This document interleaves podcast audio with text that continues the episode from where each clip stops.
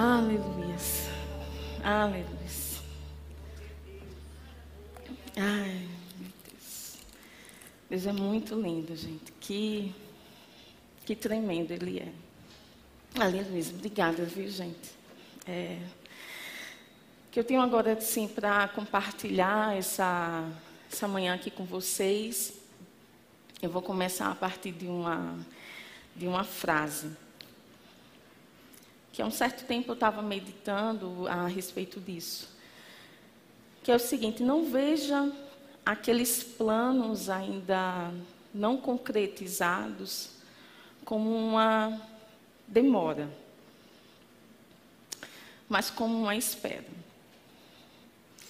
E por que assim essa expressão demora que muitas vezes nós utilizamos, né, porque a gente deseja ou espera que determinadas coisas aconteçam no nosso tempo, naquele momento em específico. E a gente acaba dizendo bem assim: não, está demorando. E geralmente, quando a gente usa essa expressão está demorando, é meio que assim, culpabilizando o Senhor.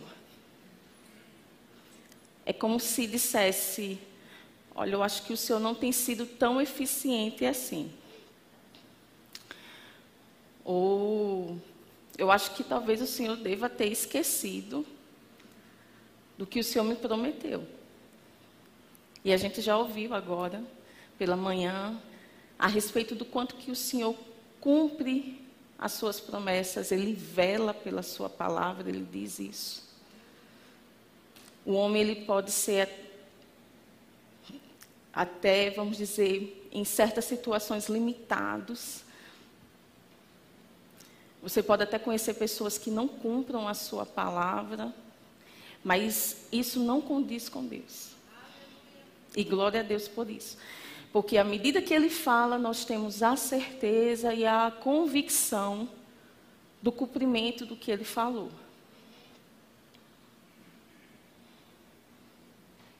E eu, certa vez, estava perguntando a respeito disso, a respeito desse tempo e como é que a gente tem que lidar com esse tempo de espera, não compreendendo isso como uma demora, um atraso. E aí não tem como a gente não pensar em Abraão. E Abraão ele soube esperar. E aí quando a gente quer um parâmetro né, a ser vivenciado, a gente vai para vai a palavra. A palavra ela tem a resposta. E eu disse, vamos, vamos aí o senhor precisa me ensinar um pouco mais a respeito da conduta, do comportamento, das atitudes de Abraão. E quando me deparei para ir para a Bíblia, e você vai, às vezes, meio que assim no automático. E aí, eu, assim, eu já fui já em Gênesis 12. Bem, aí, aí é que começa a história de Abraão e vou aprender mais um pouco. Só que aí, quando você se depara lá no, no quando eu me deparei lá no, no, no capítulo, né, e de fato vai estar começando uma trajetória dele de decisão, de postura, e aí eu veio uma nota dizendo, mas assim, não começou aí. A trajetória dele não começou somente assim em Gênesis 12, né?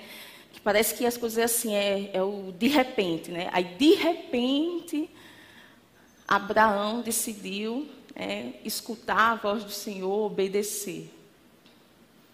E aí, disse, vou votar, então, mais um pouco para conhecer mais esse homem que lá em Romanos 4, 18, você não precisa abrir até o momento, que diz Abraão esperando. Esperando. Contra a esperança, creu, para vir a ser pai de muitas nações, segundo lhe fora dito. Ele estava esperando porque foi algo dito para ele. E ele estava atento ao cumprimento dessa promessa. Só que quando você também vai estudar um pouco a, a expressão da palavra esperar aqui nesse contexto, você vai ver que ela não está necessariamente associada a tempo, mas a posição. Posição sobre, em cima, perto, de, diante de, perante, posição. Não somente está associada ao tempo, mas uma posição, uma decisão.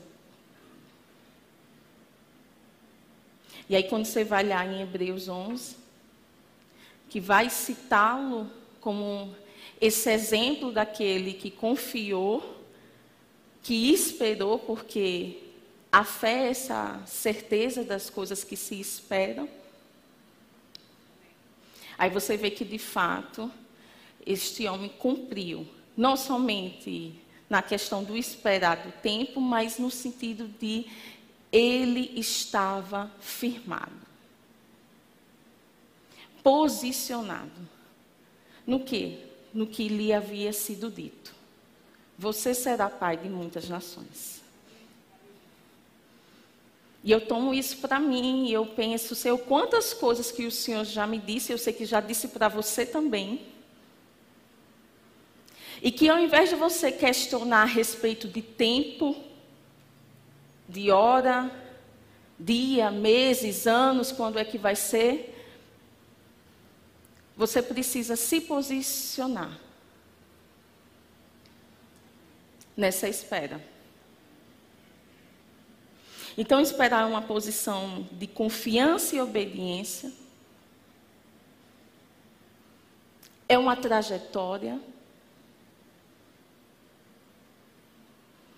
é uma jornada, faz parte. Você não é o único que tem que passar por estações, estágios, períodos. Não, você não é o único. E Abraão também passou, e vamos ver.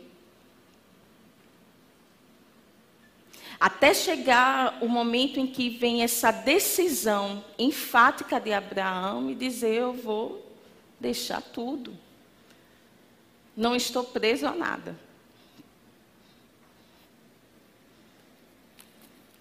E aí eu quero que vocês vá lá comigo lá em Gênesis 11.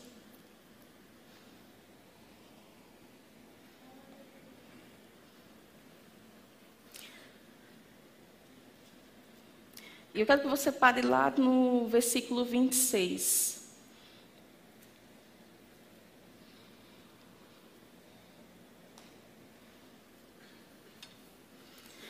Sabe que eles assim? É sempre bom a gente é, contextualizar é, as pessoas também a respeito da sua trajetória de vida, não no sentido de lembrar o que ela já passou, o que ela foi, porque até porque isso morreu, mas é no sentido de contextualizar. Por exemplo, uma coisa é você ouvir Paulo, né? Ver Paulo falando aqui, diz bem assim, olha, sede meus imitadores. Ele vai falar isso várias vezes no decorrer da palavra, pelo menos umas três que eu fui marcando. Sede meus imitadores, sede meus imitadores. Só que quando você contextualiza a trajetória de Paulo, aí você diz: Uau, esse homem está dizendo ser de meus imitadores, porque ele realmente entendia quem ele era como nova criatura. Então, de fato, se você fosse questionar Paulo a respeito de algo que ele já fez, ele ia dizer: Eu desconheço essa pessoa que você está me apresentando. Quem eu verdadeiramente sou, aí por isso, embasado nisso, eu posso dizer: de meus imitadores. Pode ter a plena confiança, seguir, me colocar como modelo, que eu se colocava como modelo, porque ele sabia quem verdadeiramente ele era. E aí fica mais fácil de entender assim, nossa, o quanto que esse homem ele teve e de fato exercitou uma postura de fé, como Abraão. E a gente vai agora perceber esse contexto que envolvia Abraão. E em Gênesis 11, 26 diz o seguinte: E viveu Tera 70 anos e gerou a Abraão, a Naó e a Arã. E aí eu comecei, ele aqui, Tera é o pai de Abraão. E quando você vai do aí no mesmo capítulo, mas do versículo 11 até esse 26, aí preste bem atenção, você vai ver que está sendo exposta né, a questão da descendência de Noé por meio de Sem. E fulano né, viveu tantos anos, gerou com tantos anos. Fulano viveu tantos anos, gerou tanto, é, com tantos anos. É isso que está de 11 a 26. E olha que assim me despertou uma informação. Se você não, não vou fazer isso agora porque isso toma assim, um tempo, mas se você pegar depois e verificar as idades que esses homens geraram, e aí eu fui contabilizar, fazer, vamos dizer assim, uma média. Eu disse, bem, esses dados, eles nos dizem algo. E você vai ver que a média que eles geravam é em torno de 31 anos. Esses homens geravam em 31 anos, com 31 anos. Aí olha que interessante, quando chega em Terá, aí Terá, pai de Abraão, vai gerar com 70 anos.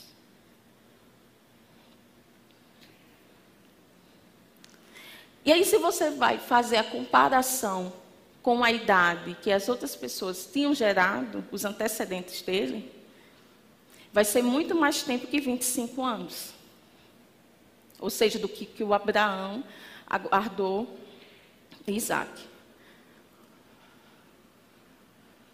E eu disse: se a espera estivesse relacionada à questão de tempo, eu acho que eu diria aqui que Terá deveria ser o pai da fé.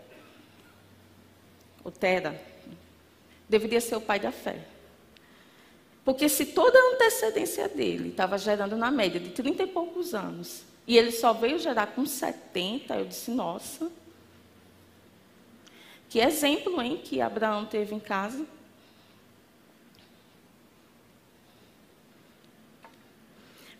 Mas aí, quando você vai lendo aqui, e vamos seguir. E estas são as gerações. É isso? É, são estas as gerações de Tera. Tera gerou Abrão, a Naó e Arã, e Arã gerou a Ló. Morreu Arã na terra de seu nascimento, em Ur dos caldeus, estando Tera, seu pai, ainda vivo.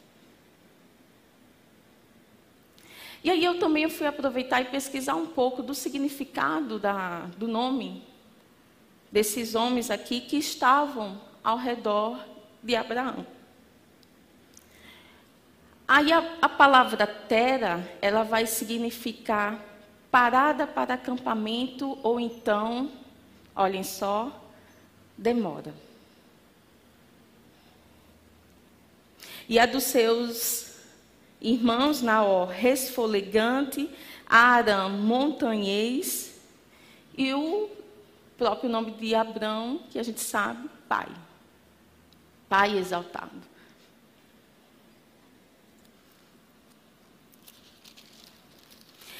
Então, parece que assim, a vida de Terá, ela estava mais associada à questão do tempo, a vida dele, quando a gente vai acompanhar, do que relacionado à questão de uma posição. E aí a gente já começa a ver uma diferença de Abraão em seu contexto, familiar. E eu não faço isso no sentido de comparar. Um teve uma melhor atitude e o outro não. Não é nesse sentido. Mas é de você perceber que, em meio ao contexto em que você está inserido, seja ele qual for, cada um com as suas individualidades, você tem a responsabilidade de ter a sua postura. E de seguir conforme isso. Conforme o que você acredita. Não é associando, não, mas é porque com a minha mãe foi assim, com meu pai foi assim, ou com meu avô, avó. Não. E aí você vai ver que Abraão, ele descontextualizou. Eu não faço, vamos dizer, diretamente parte disso. Ele entendeu que tinha um propósito, também já foi falado sobre isso. Um propósito específico. Ele já tinha as experiências dele dentro do seu lar. Fora a própria cidade em que ele nasceu, Ur dos Caldeus. Uma cidade desenvolvida na área da agricultura, da medicina, da matemática. Era uma cidade referência tinha um grande comércio. Então, provavelmente, Abraão era um homem instruído. E a gente precisa ter esse entendimento, porque assim, sai, essa posição de sair em meio a esse favorecimento que o mundo apresenta, você precisa estar muito convicto.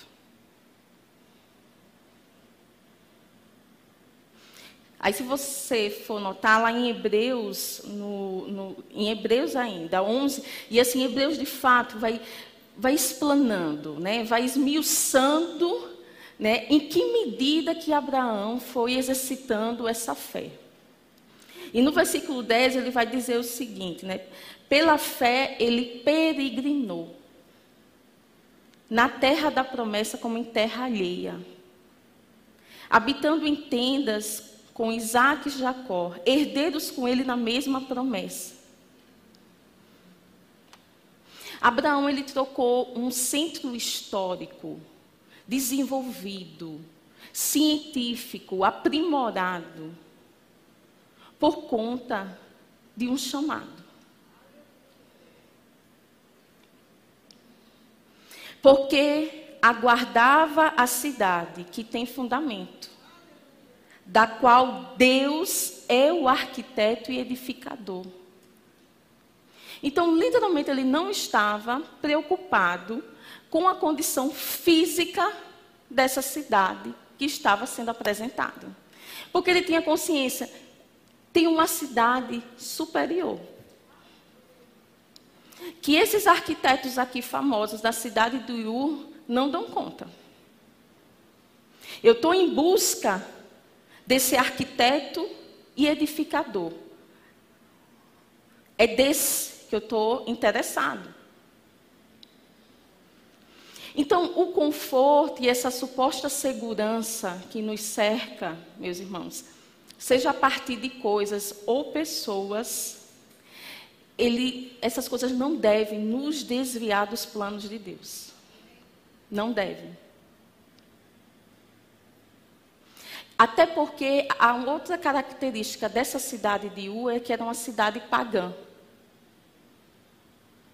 Muito pagã.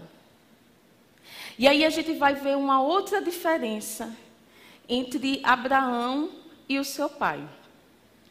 Lá em Josué 24, 2 vai dizer o seguinte: Então Josué disse a todo o povo: Assim diz o Senhor, Deus de Israel: Antigamente, vossos pais Tera, pai de Abraão e de Naor,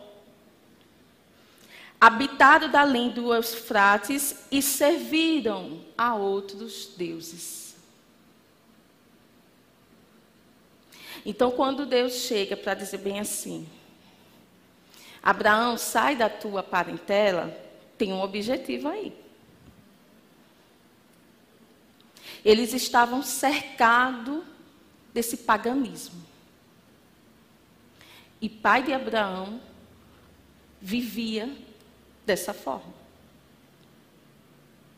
Mas aí, ele toma a seguinte postura e vamos para o versículo 29.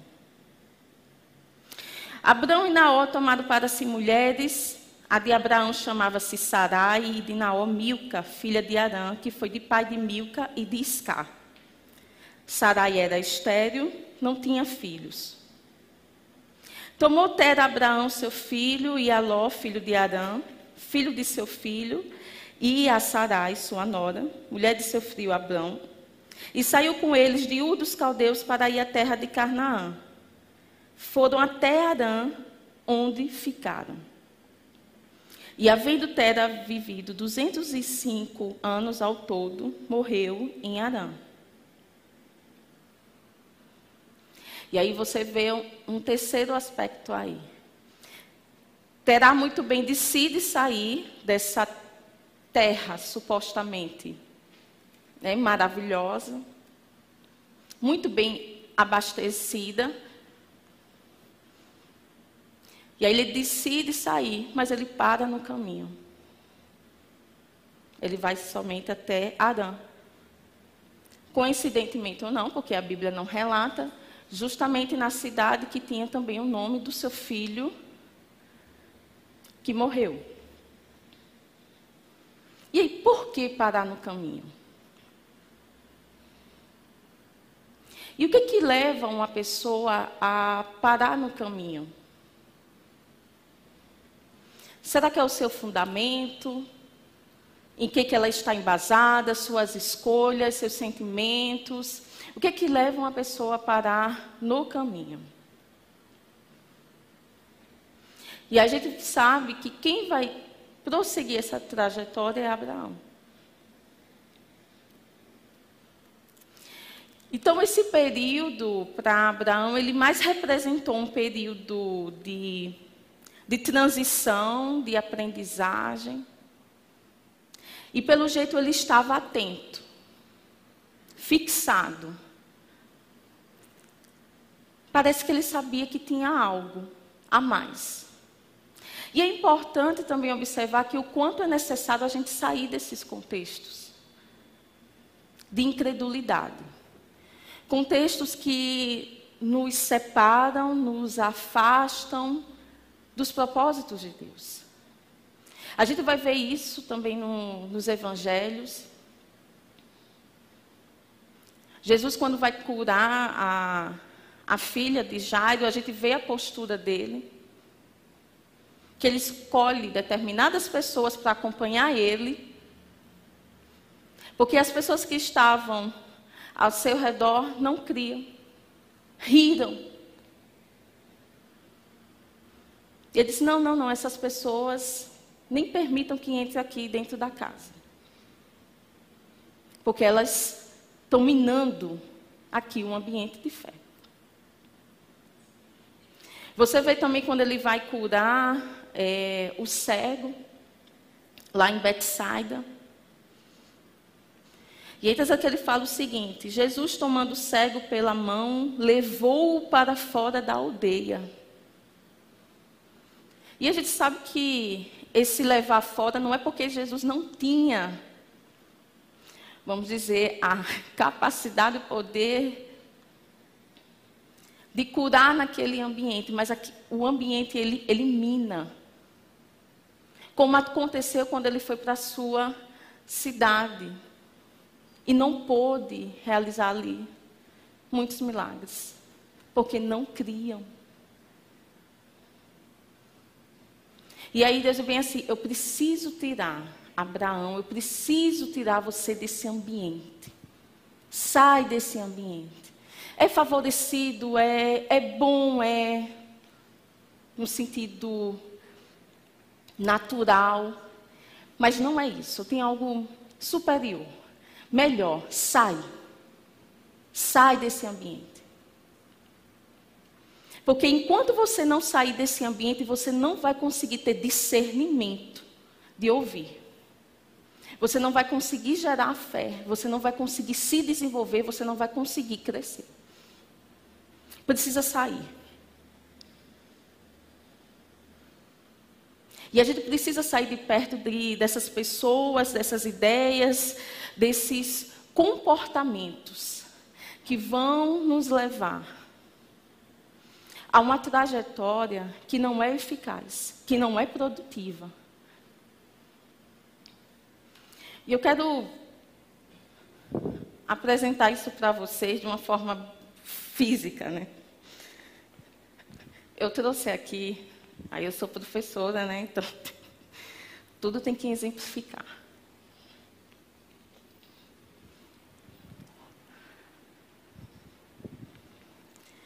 Eu quero que vocês observem isso aqui.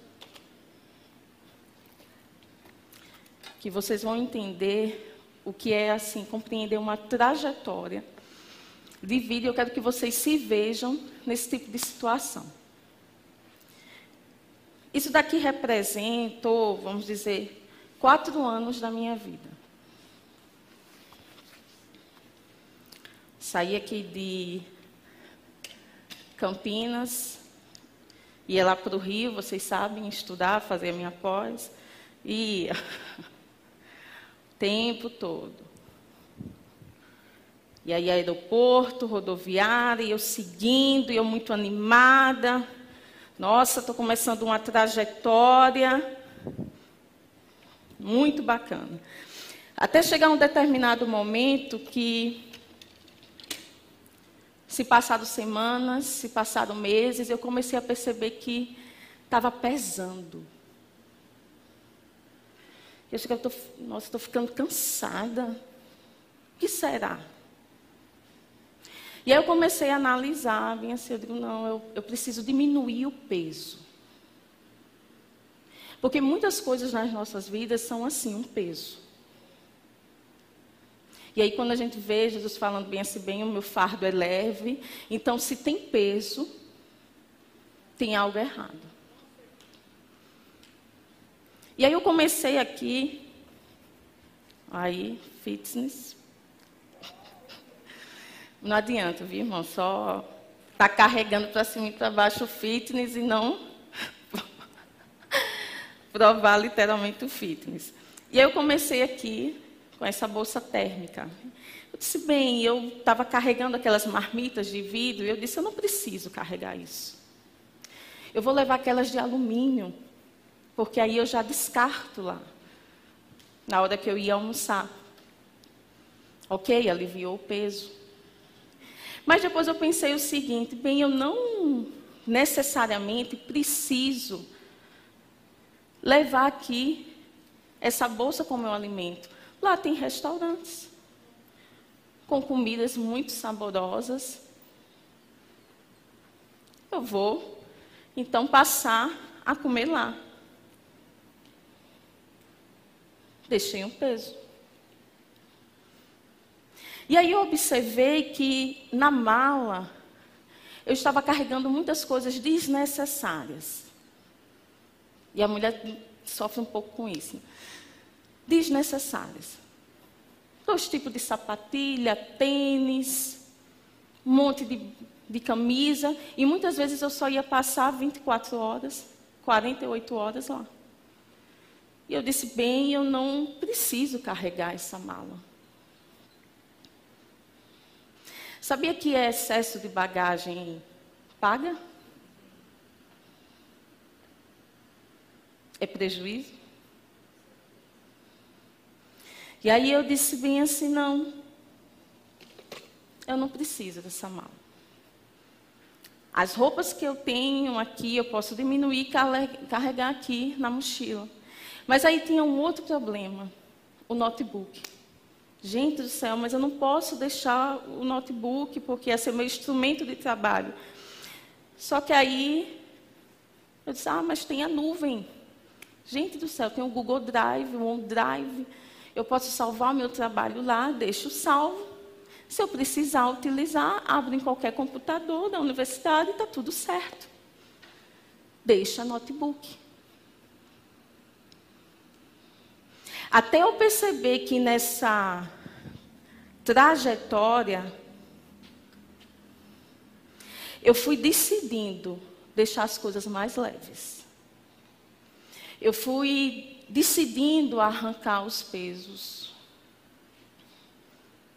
E sabe que muitas vezes tem pesos que assim as pessoas podem até te ajudar, né? Às vezes você está aqui, você encontra uma pessoa na, no aeroporto, na rodoviária, sofrendo, você, não, não, não, deixa eu te ajudar. Mas aquela ajuda, ela é momentânea. A pessoa não vai carregar a sua mala até a sua casa ou até o local, até o seu destino, não vai. É você. Quem analisa o peso que você carrega é você. E às vezes a gente fica carregando, carregando, colocando coisas, colocando coisas que nem condizem mais. Ou às vezes segurando para que essas coisas não saiam. Aí se pergunta por que, meu Deus, assim, eu não estou conseguindo servir com tanto amor. Eu não estou, nossa, parece que eu não estou nem mais ungida. Tem unção, acho que é isso, tem unção. Não sei por que as coisas no meu ambiente de trabalho estão tá tão pesadas, não sei por quê. Não sei por que na minha casa está tudo assim. Vai para a mala. Vai para a mala. E avalie o que é está pesando.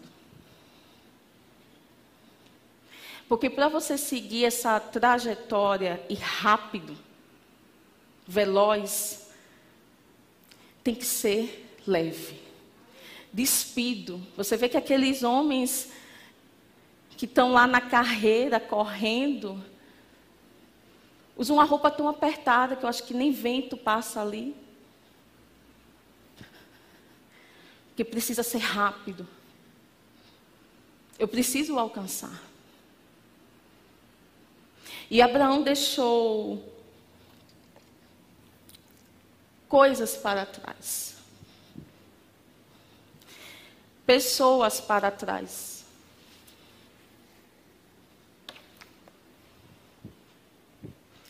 E eu creio que assim, esse hoje é um momento da gente refletir isso, o que, é que a gente precisa estar deixando para trás.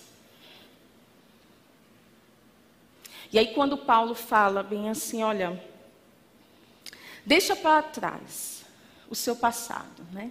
Esquece. E segue para o alvo. Você sabe uma forma de você esquecer? Se você for procurar assim isso de forma assim, científica, o que que causa o esquecimento? Muitas vezes, não são todas as causas, mas uma das duas causas em específico. Excesso de informação e distração. É, quantas vezes você já disse assim, já aconteceu muito comigo, Edgled me traz isso, tá certo. E aí eu chego e disse, nossa, esqueci. Você não sabe como eu tive o dia, foi tão assim, cheio, atribulado, que eu acabei esquecendo. E sabia que quando a gente insere que não necessariamente é um excesso, mas muitas informações na nossa mente, não vai ter espaço para os pensamentos errados.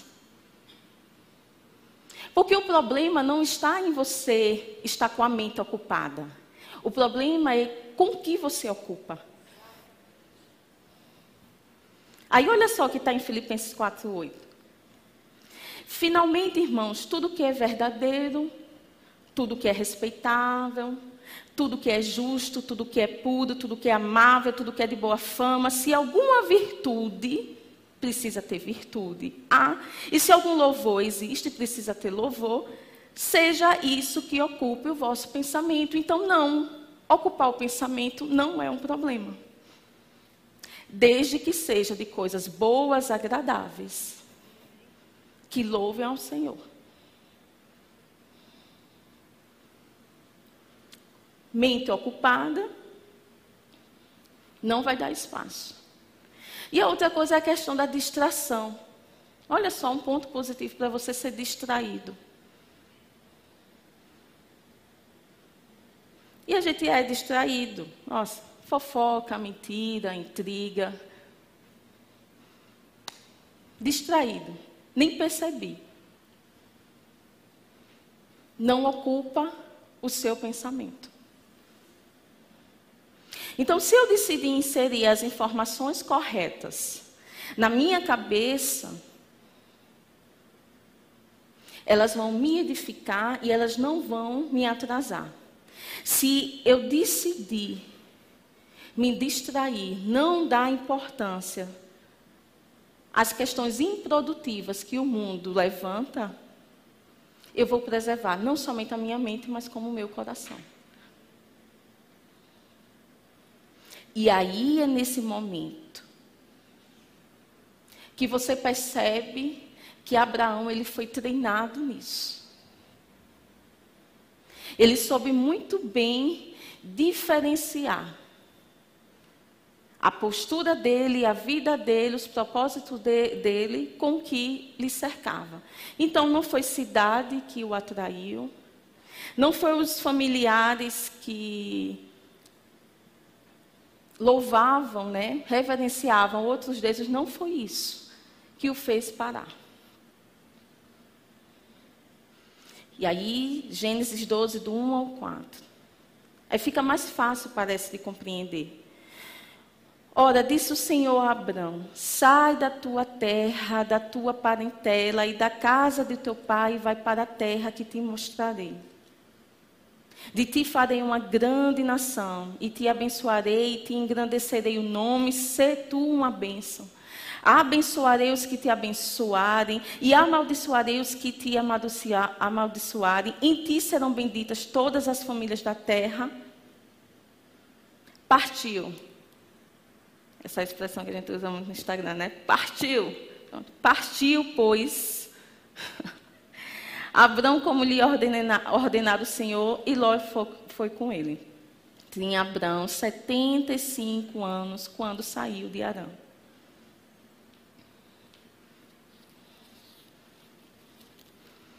Quando foi que ele partiu?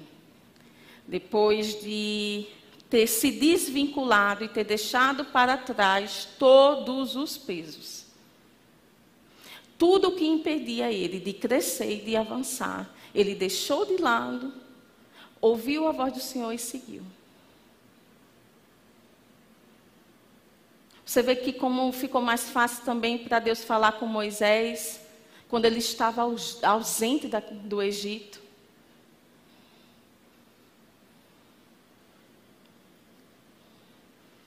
é necessário largar. É necessário deixar para trás coisas que não correspondem mais. É necessário. É urgente.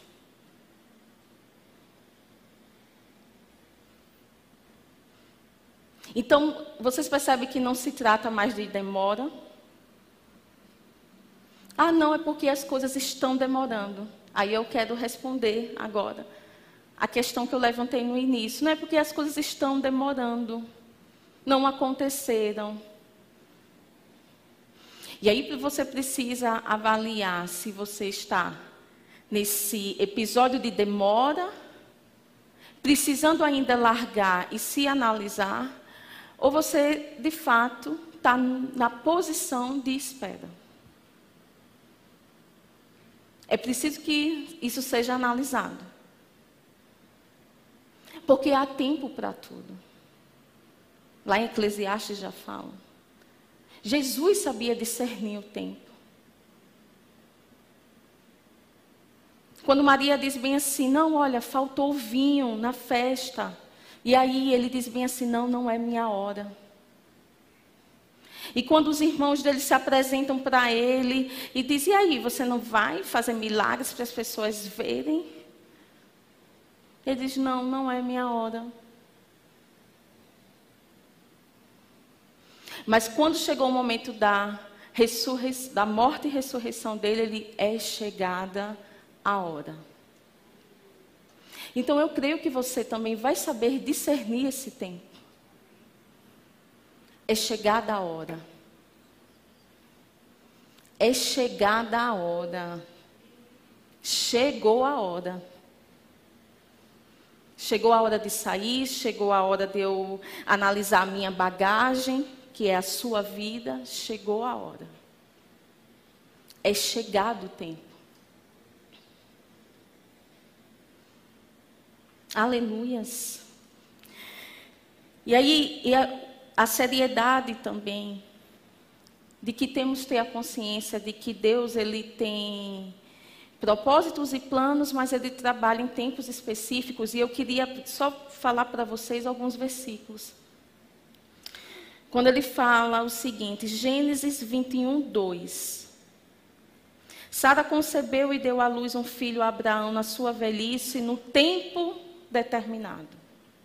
No tempo determinado de que Deus lhe falara. Eclesiastes 3:11. Tudo fez Deus formoso no seu devido tempo. Também impôs a eternidade no coração do homem, sem que este possa descobrir as obras que Deus fez desde o princípio até o fim. Gálatas 4, do 4 ao 5. Vindo, porém, a plenitude do tempo. E a gente cantou a respeito da plenitude da graça dele. Ele é pleno. Deus enviou seu filho, nascido de mulher, nascido sob a lei, para resgatar os que estavam sob a lei, a fim de que recebêssemos a adoção de filho. Porque o tempo ele está associado com o cumprimento desse propósito. Mas você precisa estar alinhado com a palavra para ter acesso a ele, para materializar ele. E 2 Pedro 3,9: Não retarda o Senhor a sua promessa então Deus não é culpado de nada. Não é culpado de nada. Como alguns a julgam demorada. E as pessoas tendem a apontar o dedo e dizer: está demorando, está demorando, está demorando. Questionando essa fidelidade do Senhor. Pelo contrário, ele é longânimo para convosco, não querendo que nenhum pereça, senão que todos cheguem ao arrependimento. Porque o tempo de Deus, ele sempre está associado ao cumprimento de um propósito. E que cabe a nós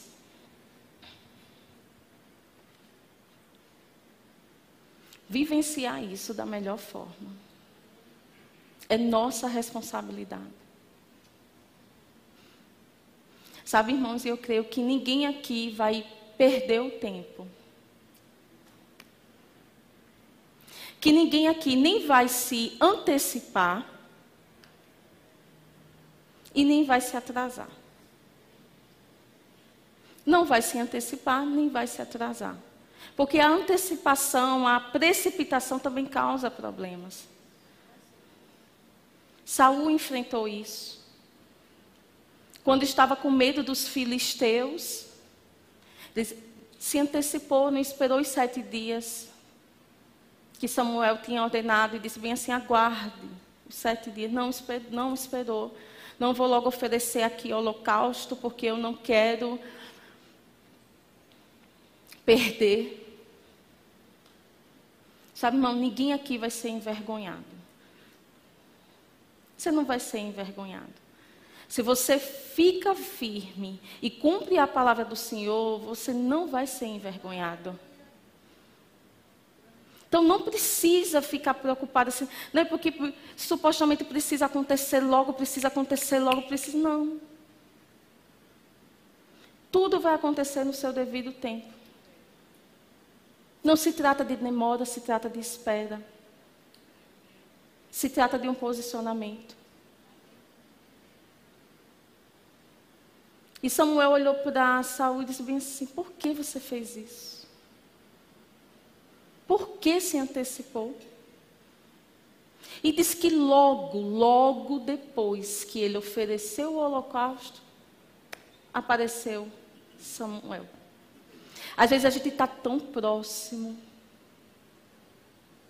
Às vezes a gente está tão próximo de ter acesso àquilo que o Senhor está dizendo. Está tá tão próximo, já está quase lá.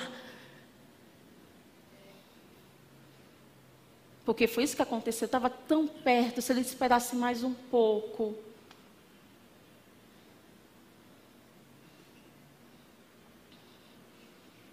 Mas obrigada. Meu Senhor, obrigada. Obrigada porque não somente eu, mas como os meus irmãos, nós vamos, meu Pai, aprender a discernir o tempo, as estações. Porque a espera não está relacionada com a preocupação, com a ansiedade. O Senhor não nos julga a respeito quando Ele diz bem assim: não andeis ansiosos. Ele não está julgando você, mas Ele está dizendo: não precisa.